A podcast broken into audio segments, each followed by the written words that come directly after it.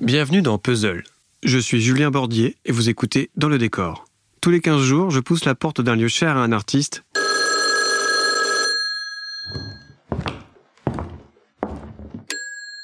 Allô?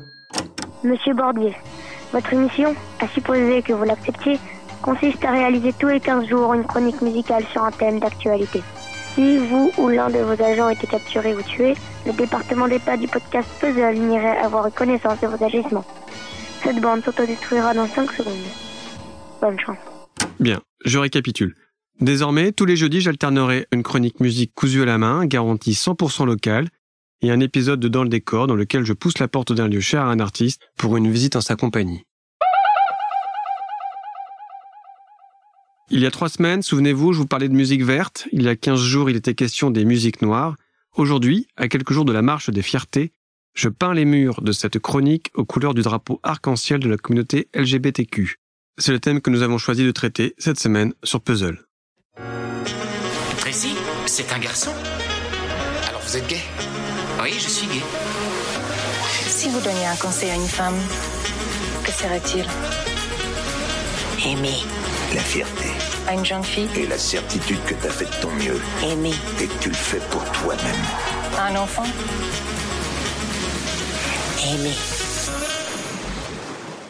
Pour la petite histoire, il se murmure très fort que c'est la chanson Over the Rainbow, interprétée dans Le Magicien d'Oz de 1939 par Judy Garland, qui aurait inspiré Gilbert Baker, le créateur de l'étendard coloré. Dans les années 50 et 60, l'actrice a été l'une des premières icônes gays. Ses concerts étaient devenus le lieu de rendez-vous des homosexuels masculins, qui s'identifiaient notamment à cette femme maltraitée par les studios d'Hollywood et au destin tragique. Le magazine The Advocate l'avait surnommée l'Elvis des homosexuels.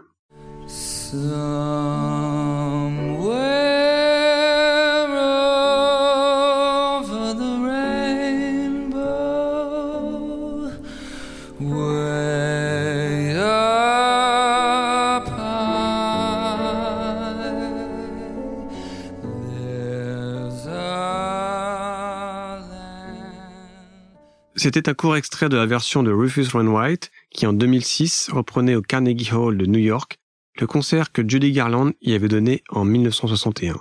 Cela donne le frisson.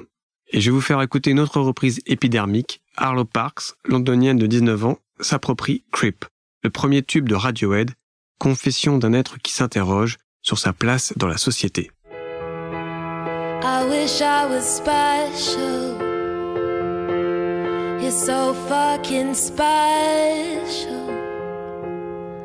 But I'm a creep. I'm a widow. What the hell am I doing here? I don't belong here. Arlo Parks a, dit-elle, longtemps lutté avec son identité, se décrivant comme un garçon manqué à fleur de peau. Aujourd'hui, elle s'affirme bisexuelle.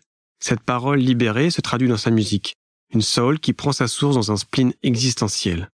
Arlo Parks, qui a sorti un premier EP, Sophie, fin 2019, s'adresse à cette génération Z qui, dans un océan de doute, cherche une bouée. En France, en 2020, on a rarement entendu autant de chansons qui sont l'œuvre de femmes, qui parlent de femmes, qui aiment les femmes. Longtemps tabou ou glissé facilement sous le tapis de textes à clé, l'homosexualité féminine n'est pas un sujet souvent abordé. En 2020, les femmes rencontrent l'amour et le succès.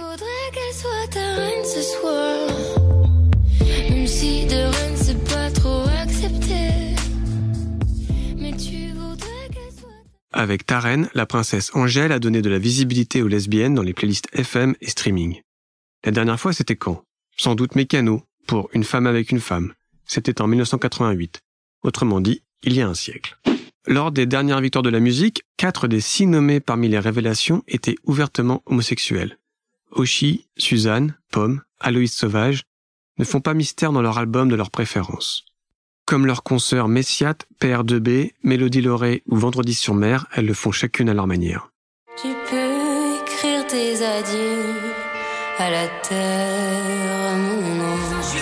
Est-ce que quelqu'un viendra leur dire qu'on s'aime et que c'est pas jamais accompagné et sa famille se demande pourquoi.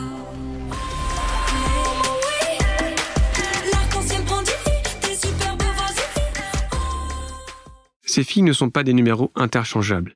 Elles n'utilisent pas leur sexualité comme argument publicitaire pour vendre leurs disques. Comme le remarquait début mai le journaliste Patrice Demailly dans un article de Libération consacré à l'essor de cette scène lesbienne. Elles ne se revendiquent pas non plus porte-parole de la cause gay, même si quand on leur tend un micro, elles n'hésitent pas à la soutenir. Ce qu'elles partagent, c'est une liberté de ton, une honnêteté, une vision désinhibée de la société qui fait du petit bois avec les conventions. De grandes voix leur ont justement ouvert la voie. Citons la gouailleuse Juliette et plus récemment, bien sûr, Christine the Queens, qui ont joué les ambassadrices de la culture queer dans les médias grand public. Ces filles font partie de cette nouvelle scène française qui se moque des étiquettes et creuse un tel fossé avec ses aînés qu'on aurait bien besoin d'une formation de géologue pour analyser le paysage. Le point commun de cette génération est la sincérité de ses textes. Sans faux semblant, elle raconte son quotidien, dévoile ses failles, ses doutes, ses questionnements et ses amours. Le collectif Fauve, au milieu des années 2010, avec son spoken word, et dans un autre genre musical Stromae, annonçait déjà ce retour à une forme d'authenticité, à ses récits personnels teintés de désenchantement. Nous, sommes de ceux qu'on n'embarque pas, des fantômes, des transparents, des moyens. Nous sommes de ceux qui ne rentrent pas en ligne de compte. Nous sommes de ceux qu'on choisit par défaut. Et puis la société a changé. Le mariage pour tous, le mouvement MeToo ont décadenassé l'expression musicale. Et la franchise, ça paye. Qui aurait imaginé qu'un jour la radio commerciale Énergie diffuserait sur ses ondes le verbe cru d'Eddie de Préto? J'ai même glissé ma langue dans des bouches saliveuses, dans de tout petits angles où l'on voit que les muqueuses. Puis là, je suis rentré belle. Pour le chanteur, les paroles de la fête de trop constituent une forme d'entrisme pour parler d'homosexualité dans les foyers. Les lignes bougent. Le DJ Kiddy Smile, qui se définit comme fils d'immigrés, noir et pédé, est invité à mixer à l'Élysée. Bilal Hassani a représenté la France à l'Eurovision en 2019. Something along the ride, you and I. De l'autre côté de l'Amérique, l'homosexualité a trouvé son cow-boy en la personne du chanteur country Orville Peck, qui vient de sortir un nouvel EP intitulé Show Pony. Imaginez Johnny Cash avec un masque à franges et une chemise western à fleurs, et vous aurez une petite idée du bonhomme, plus prompt à jouer dans Brokeback Mountain qu'a donné la réplique à Chuck Norris dans Walker Texas Ranger. La véritable identité d'Orville Peck reste un mystère. Ce qui est sûr, c'est qu'il est en train de désarçonner les frontières de la country. Ce style musical défendu par les mâles blancs, hétérosexuels de plus de 50 ans, et ça ne plaît pas évidemment aux gardiens du ranch musical qui avaient déjà vu d'un mauvais œil débarquer dans leur rodéo le jeune rappeur afro-américain Lil Nas X avec son tube Old Town Road. Si la country en voit de toutes les couleurs, qu'en est-il de l'un des genres musicaux les plus machos? Je veux bien sûr parler du rap. Aux États-Unis, les artistes Frank Ocean et Tyler the Creator ont fait leur coming out et renouvelé l'ère d'un milieu qui sent parfois le renfermer homophobe.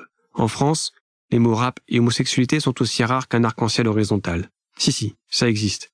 Et quand on en voit un, cela fait de l'effet. Les dernières apparitions sont le duo Booba Christine and the Queens et la présence du rappeur L'Homme Pâle aux côtés de Philippe Catherine dans le formidable 88%. D'ailleurs, je leur laisse le mot de la fin. 88% des mecs sont pédés. En vrai 88% En vrai À vue de nez Statistiquement 15% des mecs Vous avez rendez-vous demain avec Jonathan pour parler cinéma côté queer. Quant à moi, je vous retrouve jeudi prochain en compagnie de Thomas Dutronc. À bientôt. Une guitare manouche euh, Dupont. Elle, euh, elle a une grande bouche.